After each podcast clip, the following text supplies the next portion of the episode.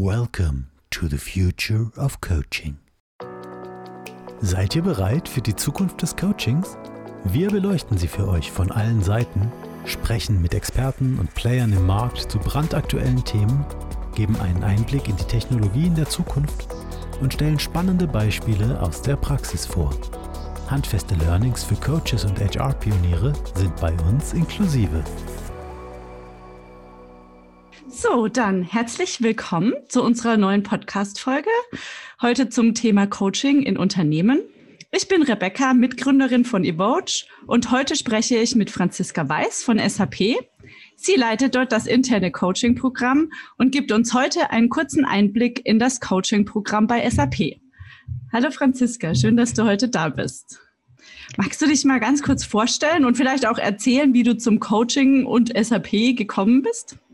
Ja, gerne. Danke dir, ähm, Rebecca. Ich freue mich sehr, dass ihr mich eingeladen habt zu eurer Podcast-Reihe. Also mein Name ist Franziska Weiß und ich bin seit knapp ähm, ja bisschen mehr als fünf Jahre ähm, bei bei SAP und ich habe Coaching während meiner Zeit als Werkstudentin erleben dürfen. Also ich bin zu SAP gekommen, weil ich gemerkt habe, ich habe eine Leidenschaft für Personen, ich habe eine Leidenschaft, ähm, Leute zu unterstützen, denen zu helfen, auch interessiert an Lernmöglichkeiten oder Weiterbildungsmöglichkeiten, aber auch an den Personen. Und so bin ich in den Bereich Recruiting gekommen. Also es ging darum, Kandidaten auszuwählen, aber auch denen eine gute Experience ähm, zu schaffen. Also ich war diejenige, die damals die Leute noch angerufen hat und eingeladen. Mittlerweile ist es so, dass wir mhm. da auch einen Chatbot haben, der das macht, aber damals war es noch, ich habe ah, angerufen und äh, habe die Leute eingeladen zum Bewerbungsgespräch, habe Recruiter unterstützt bei der Kandidatenauswahl und so bin ich auch selbst in den Bereich Coaching gekommen, weil ich zu dem Zeitpunkt auch noch nicht so genau wusste, wohin soll es eigentlich mit mir gehen. Also ich war fast am Ende meines Studiums. Ich habe American Studies studiert und habe dann überlegt, was möchte ich denn genau machen? Und da bin ich dann zu Coaching gekommen und hatte eben selbst einen Coach, um zu reflektieren, was sind so meine Stärken, was sind so meine Interessen, ähm, wohin möchte ich gehen, weil ich war mir nicht sicher, ob ich sagen soll, okay, ich bewerbe mich jetzt auf dem freien Markt und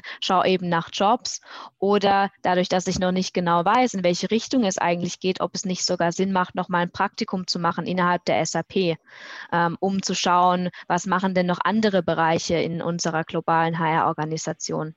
Ich habe mich dann entschieden für ein Praktikum und bin dann in den Peer-Learning-Bereich ähm, gewechselt. Also das gehört zu unserer globalen Organisationsentwicklungseinheit in, in, in der HR-Organisation. Und zu Peer-Learning gehört eben gehören Programme wie unser globales Coaching, wie auch globale Mentoring-Programm. Und nach ähm, einem Praktikum hatte ich dann das Glück, dass es äh, eine freie Stelle gab.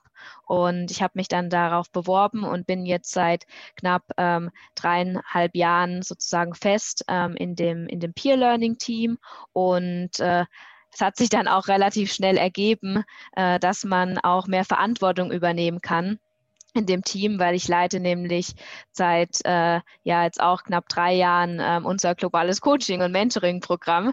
Also war auch äh, eine Herausforderung und da hat mir auch Coaching sehr, sehr viel geholfen. Also auch sich das zuzutrauen, diese Verantwortung von, von Praktikant, ähm, dann eben nur ein paar Monate eigentlich fest im Unternehmen, dann diese Möglichkeit zu ergreifen, zu sagen, ja, nein, ich, ich traue mir das zu. Also falls ihr da jemand sucht, der hier die Verantwortung übernimmt, übernehmt. Ich bin bereit, ähm, auch wenn ich jetzt noch nicht alles wusste, aber ich dachte, äh, ähm, das, das schaffe ich schon, weil wir halt auch eine sehr starke Coach-Community haben, die auch Unterstützung anbietet. Und so bin ich eigentlich auch zu dem Bereich äh, Coaching gekommen, also eigentlich durch meine Werkstudentenzeit, Praktikumszeit, aber auch dann dadurch, dass ich dann die Verantwortung übernommen habe, unser globales Coaching-Programm zu leiten. Und ich habe letztes Jahr auch begonnen, selbst ähm, eine Coaching-Ausbildung zu machen Also ich bin jetzt auch fertig, also ich kann mich jetzt auch SAP-Coach nennen und bin Teil der Coach-Community, ähm, nicht nur von der Leitungsperspektive. Und äh, es war einfach auch eine super Erfahrung für mich, äh, die, die Coaching-Ausbildung zu machen, auch in der Zeit äh, mit, der, mit der Pandemie, weil man dann sich einfach auch mit anderen Leuten austauschen konnte, regelmäßig reflektieren, auch mal ja neue Perspektiven einzunehmen und versuchen auch Sachen positiver zu sehen und anzugehen. Sehr schön. Ja, ist ja spannend. Das heißt, du hast erst quasi als Coachee angefangen, ja, also auch äh, in das Thema reinzukommen, hast jetzt selber auch eine Coaching-Ausbildung durchlaufen, ja, im, im Rahmen von, von SAP, auch der Community. Wie muss ich mir denn das so vorstellen, wenn ich jetzt sage, oh, ich fand das jetzt immer so toll, die Erfahrung, wie wird man denn dann so SAP-Coach? Ähm, muss man sich dann da intern bewerben? Gibt es dann da auch wieder einen Chatbot, der mit einem eine Analyse macht oder wie, wie läuft das so ab? Ja, also unser Coaching-Programm ist seit circa ja, sechs Jahren auch strategisch in unserem HR Entwicklungsportfolio angesiedelt. Und seit diesem Zeitpunkt äh, hat unser Programm auch Budget zur Verfügung, um Coaches auszubilden, aber auch um Coaches weiterzubilden. Und seit 2014 gibt es eigentlich jedes Jahr einen globalen Bewerbungsprozess, wo jeder Mitarbeiter die Möglichkeit hat, eine ähm, HR-zentral finanzierte Coaching-Ausbildung zu absolvieren. Also wir bei SAP hm, bieten keine Coaching-Ausbildung an, sondern wir ähm, arbeiten hier zusammen mit ähm, Ericsson International als unser mhm. globaler Partner, um Coaching-Ausbildungen anzubieten. Das heißt, äh, es hat dann der Mitarbeiter die Möglichkeit, sich zu bewerben. Und der Bewerbungsprozess sieht so aus, dass es eben verschiedene Stufen gibt. Also die erste Stufe ist erstmal, dass man sich wirklich sicher sein soll, dass die Rolle des Coach auch zu einem passt. Man ähm, soll auch wissen, was eigentlich Coaching ist, also wie ist der Unterschied zwischen Coaching und auch, ähm, auch Mentoring. Äh, dann gibt es eben verschiedene ähm, Kurzvideos, äh, Materialien, die man sich anschauen sollte. Und danach ist dann wie so eine Art ja, Assessment oder Essays. Also man muss verschiedene Reflexions äh, Sachen einreichen. Das heißt, um nochmal, man soll nochmal sagen, was ist der Unterschied zwischen Coaching und Mentoring? Wie grenzt sich das ab? Was ist eigentlich die Rolle des Coaches? Äh, wie passt auch Coaching zu meiner Entwicklung oder zu meinem Entwicklungsplan? Wie kann Coaching mir selbst ähm, helfen oder mir selbst auch in meiner Rolle helfen? Wie kann ich als Coach meinem Team unterstützen? Wie kann ich als Coach der, der Firma auch dienen sozusagen? Oder wie kann ich der Firma auch Nutzen bringen, wenn ich jetzt ein Coach bin. Also da gibt es verschiedene Fragen und dann muss man auch noch seine Selbstreflexion einschätzen. Also wie, ähm, wie gut fühle ich mich in, in, in Situationen, ähm, die sehr konfliktreich sind? Wie würde ich einschätzen, wie meine Kommunikationsfähigkeiten sind? Wie oft, wie ist mein Reflexionsvermögen? Und da gab es dann immer eine Skala, die man dann eben setzen konnte. Aber danach sollte man immer noch erklären, warum habe ich das jetzt so gewählt? Also was gibt es für Beispiele mhm. anhand was mache ich das dann eigentlich fest? Und so war dann eigentlich dieser, dieser Bewerbungsprozess und danach wurde dann, wurden die die Bewerbungen dann von uns, vom Coaching-Team, aber auch noch von, von Coaches, die sich gemeldet haben, gesagt, hey, ich hätte da Interesse, auch damit zu unterstützen und Teil von diesem, ähm, wir haben es genannt, Selection-Komitee zu sein, mhm. ähm, gab es dann eben diesen Auswahlprozess und äh, dann gab es noch eine zweite Runde, wo man dann auch wirklich so eine Art ähm, Session besuchen musste von unserem Anbieter, um danach dann auch nochmal zu reflektieren, ist es was, was ich machen möchte? Kann ich hier auch ähm, meine Zeit ähm, committen, weil es natürlich auch ein Aufwand Aufwand ist, nicht nur danach Coach zu sein, sondern auch die Coaching-Ausbildung abzuschließen. Ja. Und neben dem ähm, HR-zentral finanzierten Prozess kann an sich jeder Mitarbeiter, ähm, ein, der ein Coach werden möchte, ein Coach werden. Also wir sagen, man kann ähm, einfach eine Coaching-Ausbildung auswählen, die von der Internationalen Coaching Federation anerkannt ist und die auch mindestens 100 Stunden, also 100 Trainingsstunden hat. Mhm. Und es kommt sehr häufig vor, dass die Mitarbeiter eine Coaching-Ausbildung absolvieren und die dann von ihrem Manager bezahlt bekommen, weil ah, die Rolle des Coach auch Teil von ihrem Entwicklungsplan ist. Zum mhm. Beispiel jetzt, wenn man ein ähm, eine Projektmanager-Rolle hat oder haben möchte oder wenn man People Manager werden möchte, dann passt ja auch gut dazu, wenn man sagt, okay, man, man möchte, man geht auch in die Rolle des Coaches und lernt da eben auch Fähigkeiten wie aktives Zuhören, ähm, auch ähm, gute Fragestellungen. Und da ist halt oft der Fall, dass dann auch Manager ähm, ihr Entwicklungsbudget nutzen, um solche Mitarbeiter zu fördern.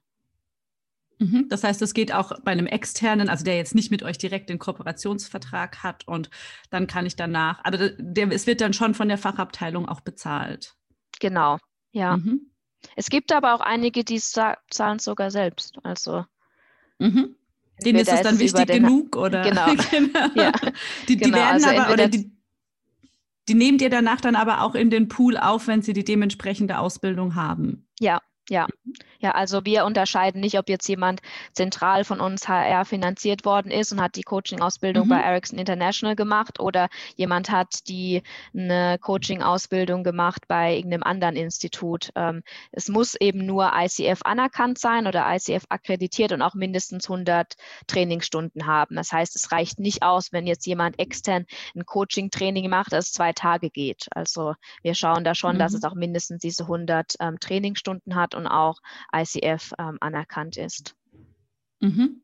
Das heißt, wie viele Coaches habt ihr da so? Wie muss man sich das vorstellen? Aktuell im Pool? Das klingt ja jetzt also, sehr viel.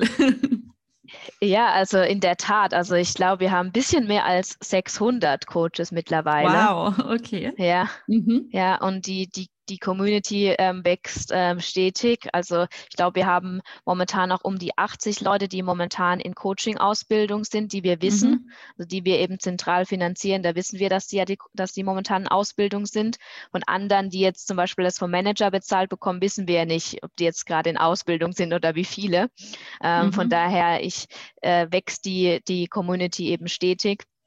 Und eigentlich ist es so, dass wir pro Woche immer so zwei bis drei neue ähm, Coach-Profile bekommen. Also wir nutzen hier eine Success Factor Lösung zum Matchen mhm. von Coach und Coachee und man man kann sich das so vorstellen, dass es wie so eine Art Steckbrief ist von dem Coach oder ein Profil, wo man eben verschiedene Sachen ausfüllt, so welche, für welches Thema kann ich Coaching anbieten? Ist es karrierebezogen? Ist es leadership-bezogen? Ist es konfliktbezogen? Ähm, und auch welche Frage, welche, welche, welche ähm, Sprache kann ich Coaching anbieten? Ist es vor Ort? Ist es virtuell? Momentan natürlich alles virtuell. Und danach gibt es dann eben auch noch so Freitextboxen, wo man ein bisschen mehr über sich selbst erzählen kann. Wer bin ich eigentlich als Coach? Was ist mir wichtig in einer Coaching-Beziehung? Mhm. Auf was kann man sich, ähm, ja, was kann man sich vorstellen? Oder wie, wie könnte so ein Coaching-Prozess mit mir aussehen?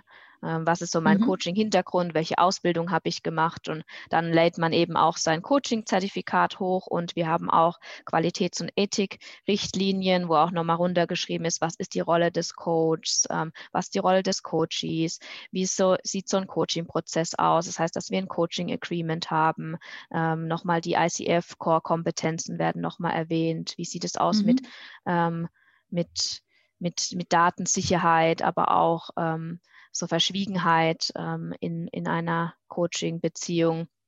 Wenn man das unterschrieben hat, lädt man eben die beiden Dokumente hoch und dann bekommen wir als Coaching-Team eben die Info, hey, da ist ein neues Profil. Wir prüfen das dann alles, dass eben auch die Coaching-Ausbildung der Qualitäts, unserem Qualitätsanspruch entspricht und ähm, dann ist das Profil aktiv und dann hat jeder Mitarbeiter die Möglichkeit, äh, äh, den Coach anzufragen. Also es ist nicht so, dass da dann nochmal irgendwie ein Prozess dahinter ist, dass wir dann was bekommen, dass jemand ein Coach angefragt ist, sondern es ist wirklich hm, mhm. äh, getrieben von dem Mitarbeiter selbst. Ich kann selbst reingehen, ich kann auswählen, ich möchte einen Karrierecode, der soll in Deutschland sitzen, ähm, der ähm, die, das Coaching soll in Deutsch sein und dann kann, werden eben Coach-Profile mir vorgeschlagen und ich kann dann eben reinschauen, welcher Coach passt denn für mich am besten anhand des ähm, Profils.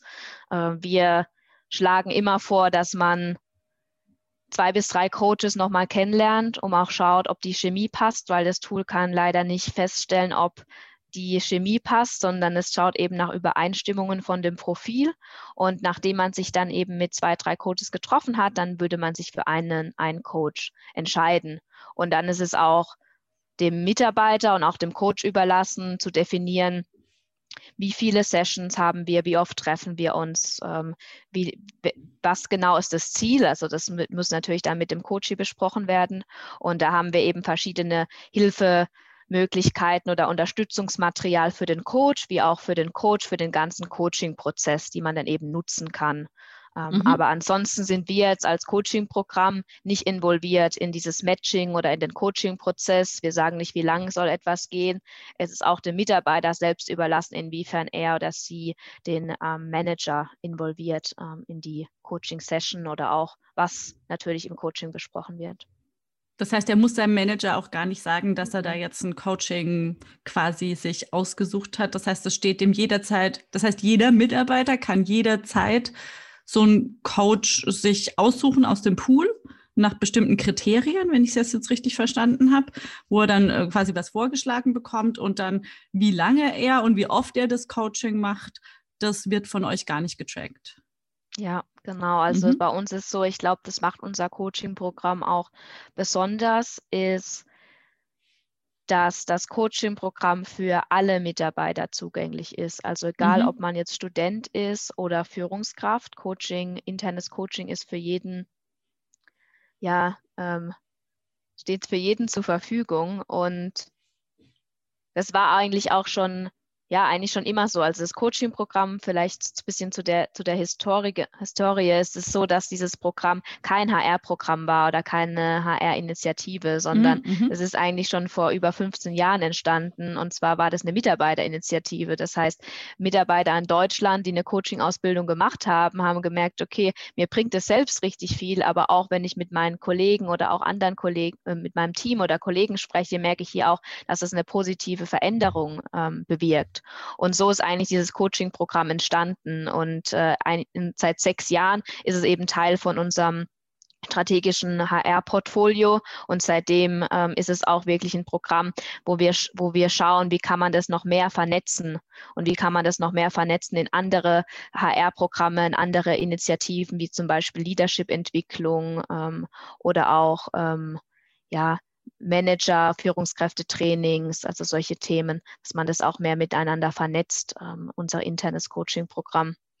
Mhm. Ähm, aber was sich nicht verändert hat, obwohl es jetzt schon relativ mhm. äh, lang gibt, das Coaching-Programm, ist wirklich das Ziel. Also wir verändern uns und wir wachsen und wir haben neue Ideen, kommt in die Community hinein, aber an sich das Ziel, dass das Coaching-Programm für jeden zugänglich sein soll, mit dem Ziel auch, dass es eine Möglichkeit gibt, ähm, dass Mitarbeiter auch mal über ihre Fähigkeiten, ihre, ihre Stärken, ähm, ihre Bedürfnisse reflektieren können mit einer anderen Person um wirklich herauszufinden, was ist eigentlich mein Potenzial und wie kann ich es am besten auch in der Firma einbringen. Das hat sich nicht geändert. Also das ist schon seither unser Ziel äh, und das verfolgen wir auch.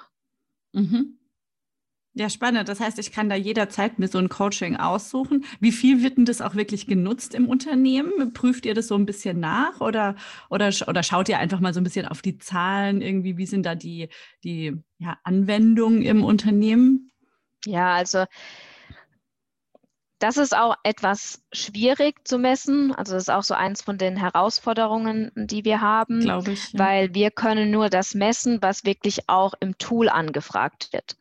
Mhm. Und jetzt zum Beispiel letztes Jahr hatten wir übers Jahr um, glaube ich, 2500 ähm, Coaching-Anfragen oder Coaching-Beziehungen, die gestartet sind. Äh, aber das sind ja, das sind nur die Beziehungen, die eben über das Tool angefragt worden sind. Und sehr häufig ist der Fall, dass man eben jemand kennt, der jemand kennt, der dann ein Coach ist. und dann ähm, trifft man denjenigen eben und dann hat, sagt man, ah ja, das passt, ich mache mit dir eine Coaching-Beziehung und dann ist es halt oft so, dass dann man nicht nochmal ins Tool geht und dann den Namen eingibt von dem Coach und dann eben offiziell diese Anfrage verschickt. Das heißt, solche, solche äh, äh, Zahlen können wir natürlich nicht ähm, ja, vor, vorstellen, weil sie eben einfach passieren außerhalb des Tools. Was wir machen, ist, dass wir einmal im Jahr mal, da haben wir eine Survey an die Coaches wo wir fragen, okay, wie viele Coaching-Beziehungen habt ihr im Durchschnitt übers Jahr? Und ähm, da ist so der Fall, dass im Durchschnitt drei Coaches ein Coach hat übers Jahr. Mhm. Das heißt, wenn wir 600 äh, Coaches äh, haben, ähm, sind es ja schon etwas mehr. Okay, dann wären es so, dann wären es 1800. Ja. Ja, genau, aber es, wenn man wenn man es dann nochmal hochrechnet, noch die ja. Sessions hinten dran sieht, genau, ja. dann, äh, dann ist das ja schon mal ein sehr hoher Durchsatz ja, nachher an, an Coaching-Sessions. Und man darf ja auch nicht vergessen, dass das ja das hauptsächlich, also zumindest im realen Leben ist es ja immer so, dass man oft einen Coach kennenlernt über jemanden, der jemand kennt oder man fragt jemanden, der empfiehlt einen und äh, dass nur wahrscheinlich ein kleinerer Prozentanteil dann wirklich auch über das Tool abgefangen wird. Ja, wahrscheinlich bei euch auch intern. Ja. Jetzt, das heißt, ihr seid ja im Grunde genommen die, eure eigene Digital Coaching Plattform. Ja, es, also diese Digital Coaching Provider sind ja in Deutschland, werden ja immer größer, ja, ähm, und werden auch ja viel mit eingesetzt. Das heißt, ihr arbeitet da mit eurer eigenen Lösung. Ja, ähm, auch im Rahmen von SAP Success Factors, wenn ich das jetzt so richtig rausgehört habe. Ja, ähm, wenn ich jetzt da reingehe, das heißt, werden mir dann Coaches vorgeschlagen ähm, oder werden die anhand der Filter dann quasi einfach nur rausgefiltert oder kriege ich dann wirklich so diese zwei bis drei Vorschläge, wie man es ja auch von den Digital Coaching Providern kennt? Ja, man bekommt jetzt nicht eine volle Liste, sondern es wird eben geguckt, ähm, welches, welche Coaches haben die, hat, hat es, haben die meisten Übereinstimmungen mit meinen Präferenzen. Also was hat habe ich eingetragen in mein Profil, was hat der Coach eingetragen und dann gibt, er, gibt das Tool eben Vorschläge, ähm, mhm. welche Coaches dann am besten passen und die sind halt so sortiert von, glaube Best Match to Low Match. Also das ist dann so eine Abstufung, aber meistens sind halt die ersten drei, vier so die, die halt am meisten Übereinstimmungen haben. Aber dann ist natürlich schon wichtig, dass man sich das Profil nochmal anschaut und sich vor allem auch den Freitext anschaut. Was hat der Coach da geschrieben? Wer ist der Coach? Was ist der Coaching-Ansatz? Wie kann man sich so, ein, so eine Coaching-Beziehung mit dem Coach vorstellen? Was ist dem Coach denn wichtig? Um dann eben zu schauen, okay, welche zwei bis drei Coaches kommen denn für mich in Frage für dieses erste Kennenlerngespräch. Mhm. Das heißt, wenn ich die dann kennengelernt habe oder wenn ich mit denen schon Sessions auch hatte, dann kann ich die aber auch jederzeit natürlich wechseln. Ja, ja. Wenn ich mich bei einem nicht wohlfühle, dann habe ich jederzeit auch die Möglichkeit, dann nochmal äh, bei jemand anderem weiter zu probieren. Das heißt, es bleibt mir dann komplett selbst überlassen. Ja. Mhm. Ja, auch von, von beiden Seiten her, also auch von der, von der Coach-Perspektive. also es ist auch sehr wichtig, dass der, dass der Coach auch sozusagen neutral bleiben kann, was sich vielleicht mhm. im ersten, ersten Blick ein bisschen komisch anhört, weil sie ja beide auch in derselben Firma sind. Aber wir sagen eben, dass es halt wichtig ist, dass wenn man sich einen Coach sucht, dass man dann auch einen Coach sucht, mit dem man nicht jetzt täglich zu tun hat, der am besten auch noch aus einem anderen Vorstandsbereich ist. Und dass es eben da auch nicht diesen, diesen Konflikt gibt ähm, von beiden Seiten. Mhm. Und die Coaches sind auch in der Verantwortung, dass falls sie merken, okay, ich kann, ich kann gar nicht mehr komplett diese Coach-Rolle ausfüllen, weil eben zum Beispiel das Thema ähm, mich selbst auch persönlich betrifft und ich kann das nicht richtig trennen oder ich habe hier viel zu viel Wissen, auch ähm, um was es hier geht von der, von der, von, von organisatorischem her oder auch von der, vom Vorstandsbereich her, dann ist es auch in der Verantwortung des Coaches, die Coaching-Beziehung zu beenden. Ähm, also von beiden Seiten liegt da ein bisschen die Verantwortung. Mhm. Klingt sehr spannend. Wenn wir jetzt mal gucken, also wir gucken uns ja gerade vor allem natürlich jetzt auch zu Corona-Zeiten, in denen wir uns gerade bewegen. Also es gibt ja viele Coaching-Programme in großen Unternehmen, die oft auch mal scheitern. Ähm, wir merken jetzt selber gerade, wir hatten noch so ein paar andere Interviewpartner aus anderen Unternehmen angefragt, dass bei vielen gerade die Coaching-Programme auf Eis gelegt werden, ja, oder erstmal runtergefahren werden. Ähm, was macht ihr da anders oder warum ist es für euch jetzt auch gerade in der aktuellen Zeit wichtig, das auch weiter fortzuführen und da ja auch ein bisschen weiterzuentwickeln? Ja, was macht ihr da so anders oder was, was sind da so eure wichtigen Punkte? Ich glaube, ein wichtiger Punkt ist, dass man Coaching nicht nur als alleinstehendes Programm betrachtet, sondern dass Coaching auch ein Ansatz ist, den man in andere Programme integrieren kann, also in bereits existierende Programme. Und dass es nicht nur um dieses eins zu eins Coaching geht, das heißt, ich suche mir einen Coach und habe eine, eine Coaching-Beziehung, sondern dass es vielmehr auch um, dieses, um diese Coaching-Haltung geht oder Coaching-Kultur. Und deshalb haben wir auch sehr viele Elemente, vor allem im Führungskräftebereich, die sich ähm, um das Thema Coaching, Haltung beschäftigen. Also es ist so, mhm. dass man auch lernt, okay, was ist eigentlich auch aktives Zuhören? Wie kann ich mich auch mehr zurücknehmen und dem Mitarbeiter die Chance geben, ähm, auch mal Ideen zu, zu generieren oder anstatt, dass ich gleich ein, reinspringe und meine Meinung sage oder einen Ratschlag gebe, erstmal erstmal nachfragen, was, welche Gedanken hast du dir denn überhaupt schon mal gemacht oder hast du schon mal so eine ähnliche Situation? Also hier den, den, den äh, Mitarbeitern oder den Managern auch so ein, so ein Fragekatalog Katalog an die Hand geben, was könnten auch gute Fragen sein für Mitarbeiterentwicklungsgespräche. Und ich finde, dass das unheimlich wichtig ist, ähm, ein Coaching-Programm nicht nur zu bedacht, betrachten, dass wir eben so und so viele interne Coaches haben, wir bieten so und so viele Coaching-Sessions an und es ist für jeden Mitarbeiter zugänglich, sondern dass wir auch schauen,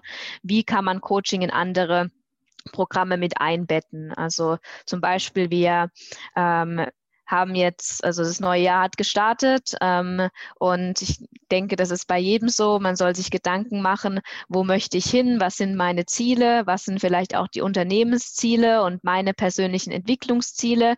Und da ähm, Versuch sind wir gerade mit einem Team in, in Kontakt, die sich um dieses Thema Goal Planning auch kümmert, wie könnte man da auch Coaching-Ansätze nutzen oder wie könnten unsere Coaches hier auch unterstützen. Das heißt, dass es eben mhm. auch Sessions gibt, wo man sich dann auch einen Coach buchen kann, um genau über diese Themen zu reflektieren. Also ähm, das sind meine, meine ähm, Business-Ziele und das sind meine Entwicklungsziele. Welche Fähigkeiten habe ich bereits oder was muss ich noch dazu lernen? Warum ist es für mich wichtig? Äh, wie, wie kann das eben mir, mir helfen, wenn ich das erreiche? Wie kann das meinem Team helfen? Wie kann das der Organisation helfen? Solche solche Fragen. Und das finde ich extrem wichtig, zu schauen, wie kann man Coaching auch mehr integrieren in existierende Programme und Initiativen und es nicht nur mhm. eigenständig eben betrachten.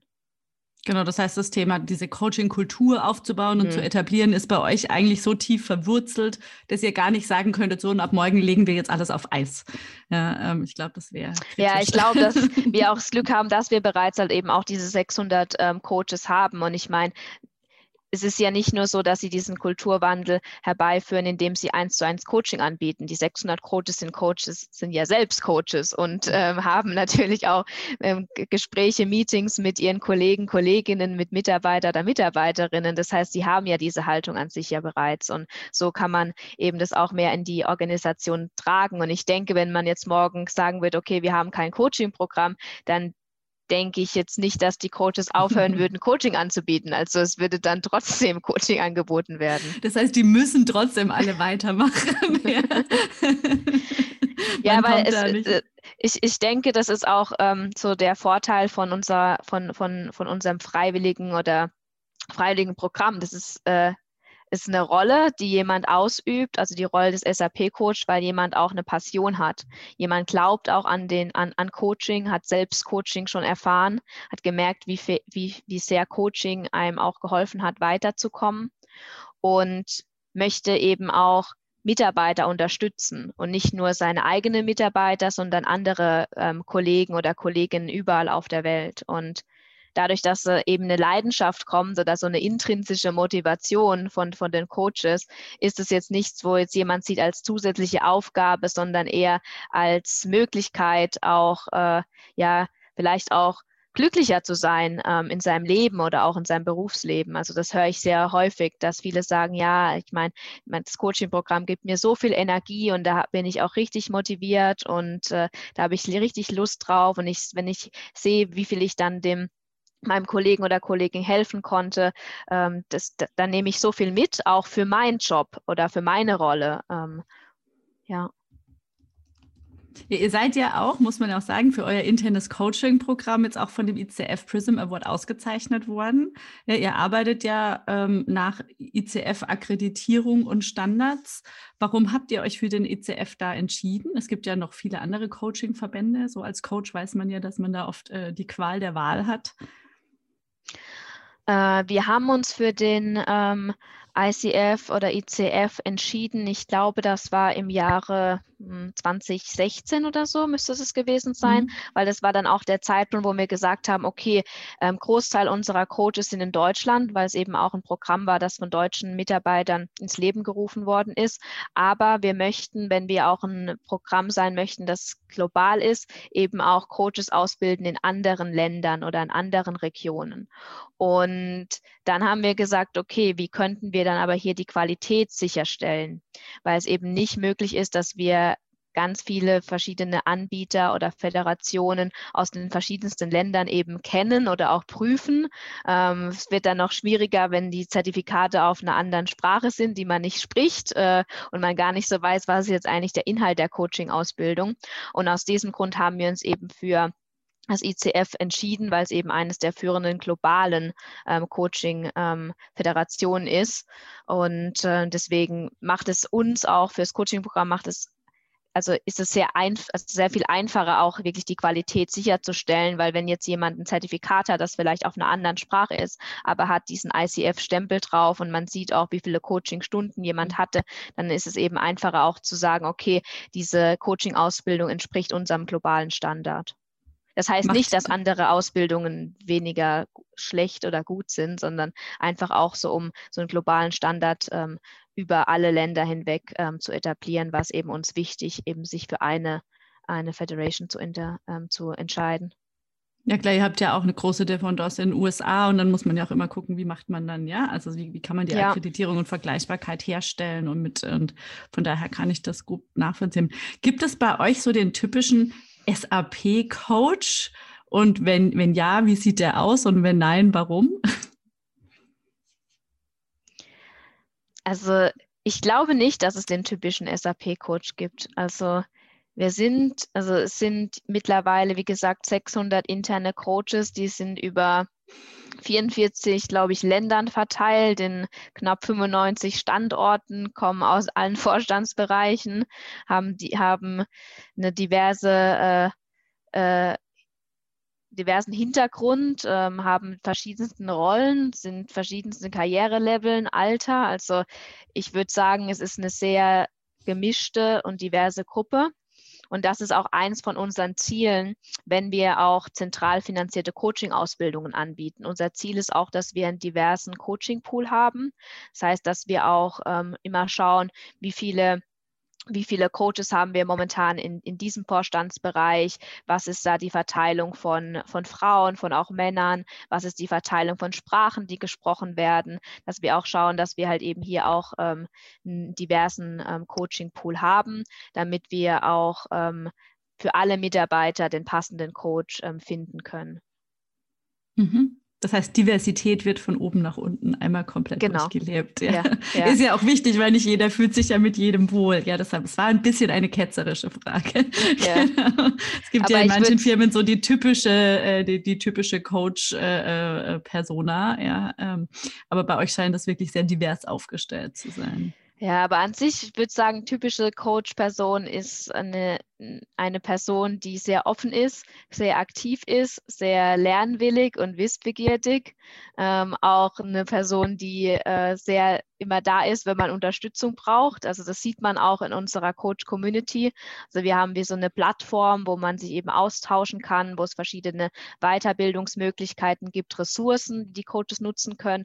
Und da ist auch oft so, also es ist sehr viel so Best Practice Sharing. Also jemand war auf einer Konferenz, teilt etwas, ähm, jemand hat irgendwie ein Buch gelesen, teilt es an der Coach Community, jemand hat eine Frage, jemand hat ein Problem und da sieht man echt, also postet jemand, nach ein paar Minuten sind da mehrere Antworten ähm, in, dem, in dem Chatverlauf, wo dann jemand sagt, ja, schau dir doch mal das an oder ah, das habe ich auch gelesen oder ich kann dir hier, hier und kann dir hier helfen. Also ich glaube, das macht so ein bisschen ähm, der SAP-Coach aus, aber ich würde eher auch sagen, das ist so ein bisschen das Mindset auch von allen Coaches. Das denke ich auch. Ja, ja ich meine, und so als Technologiekonzern, du hast ja am Anfang auch erwähnt, und da muss ich natürlich auch noch mal kurz darauf eingehen, dass ihr auch Chatbots äh, nutzt intern, ja. Ähm, und so als Technologiekonzern ist es ja, glaube ich, sowieso bei euch eine große Offenheit gegenüber technischen und auch digitalen Dingen. Ihr arbeitet wahrscheinlich auch wesentlich digitaler, als würde ich jetzt mal sagen, der Durchschnitt, das Durchschnittsunternehmen in Deutschland spielt für euch aktuell digitales Coaching oder auch schon digitale Vorevaluierung eine Rolle? Und wenn ja, wie setzt ihr das aktuell ein und was probiert ihr da aus? In der Tat äh, nutzen wir das noch gar nicht. Also wir mhm. haben keinen digitalen Coach oder digitale Evaluierung oder Selbstreflexionsfragen.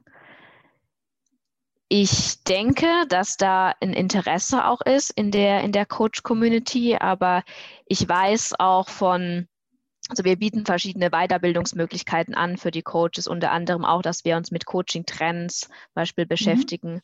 Und wir hatten, ähm, letztes Jahr hatten wir einen globalen Coaching-Summit, es war eine Woche, wo wir uns um das Thema Coaching, Coaching-Mindset ähm, beschäftigt haben, hatten wir verschiedene interne, externe Speaker und in unserer Keynote war auch die äh, Magdalena Moog ähm, von ICF und sie hatte auch so ein bisschen so Einblick gegeben in, in, in, ähm, in, die, in die Studie, die sie gemacht haben zum Thema Covid und auch der Coaching-Markt, wie sich der Coaching-Markt verändert. Mhm.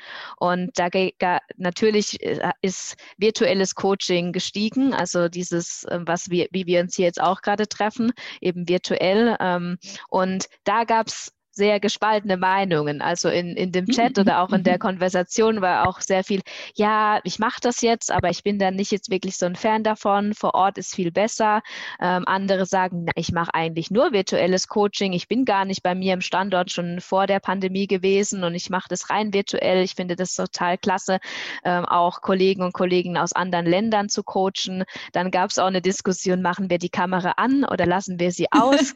ähm, dann gab es ganz viel, ja, ich mache sie nur am Anfang an oder ich mache sie erst gar nicht an. Und äh, dann gab es eben auch so eine Diskussion, wo dann auch darüber ging, können wir auch digitales Coaching nutzen oder gibt es, gibt es einen digitalen Coach? Und äh, da gab es manche, die natürlich gesagt haben, nein, das kann man überhaupt nicht machen. Ähm, der Coach muss ja immer noch ein Mensch sein und wir können da nicht rein digitales Coaching machen.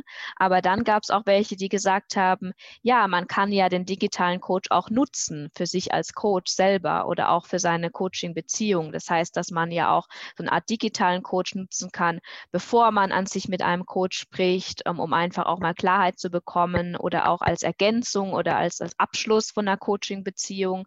Und äh, also zusammengefasst war es so, dass da, ich glaube, da ist schon Offenheit, aber auch skeptisch und auch, dass viele sagen, natürlich kann jetzt der digitale Coach nicht den menschlichen Coach ersetzen.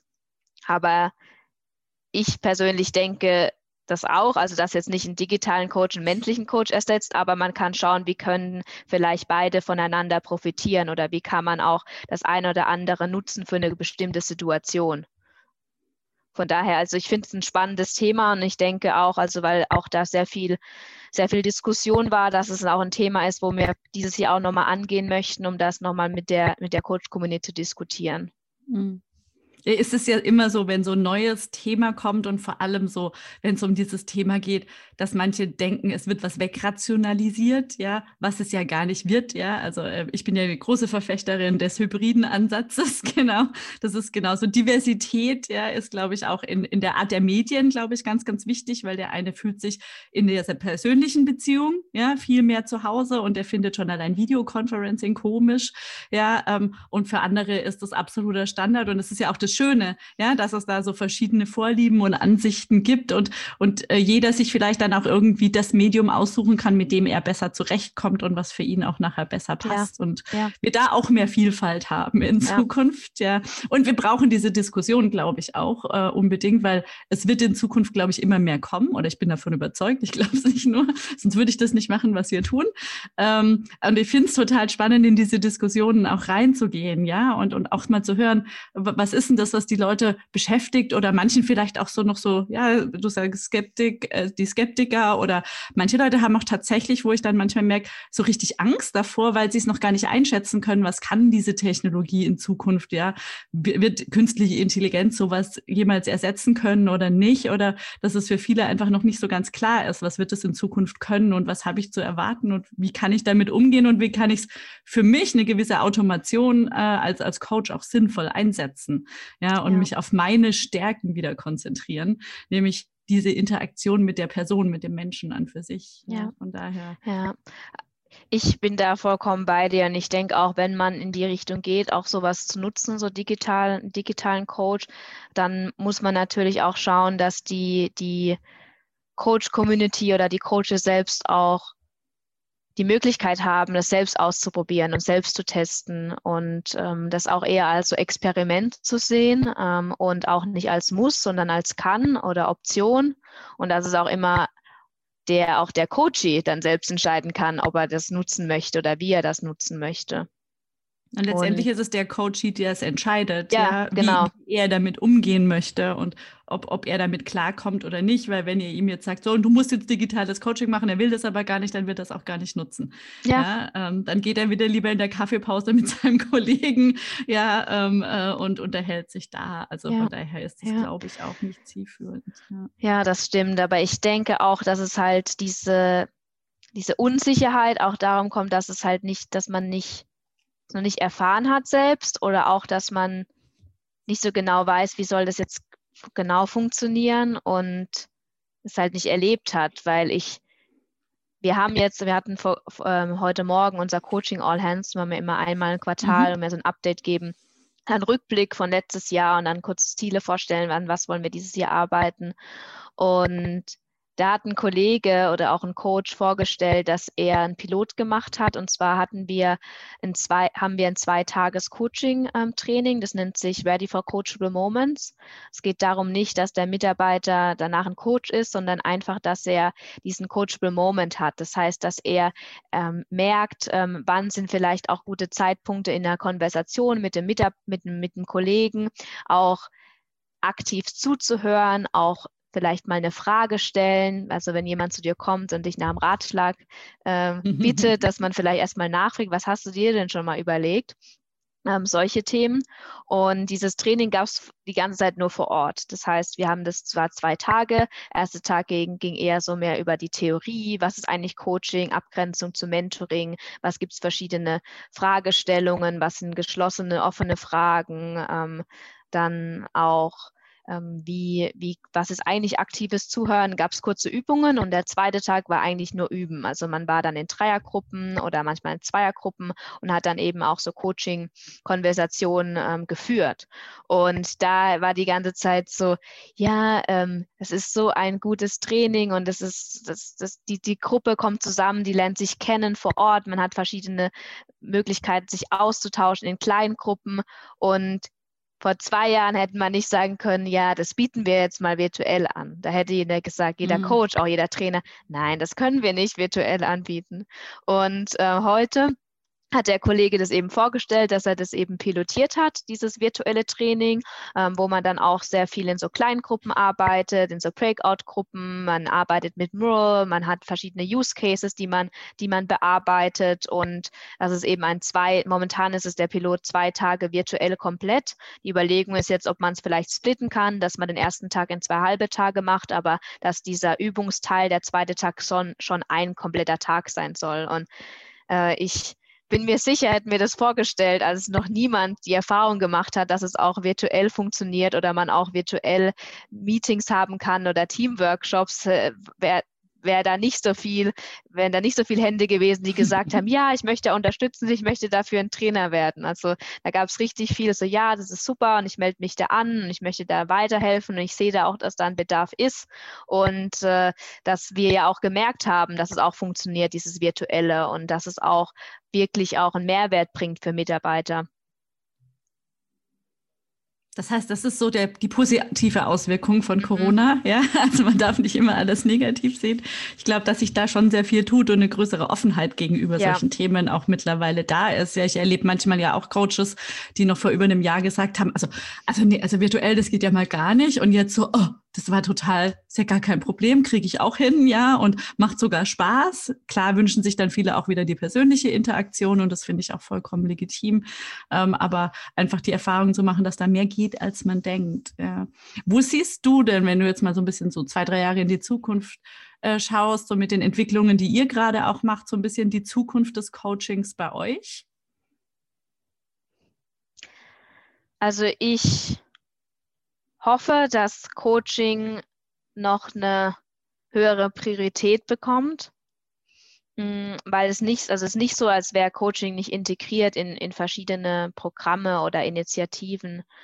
Aber ich würde mir wünschen, dass man die Rolle des Coaches stärkt, weil momentan ist es so, dass es eben fünf Prozent der Arbeitszeit ist, die ein Coach investiert für Coaching.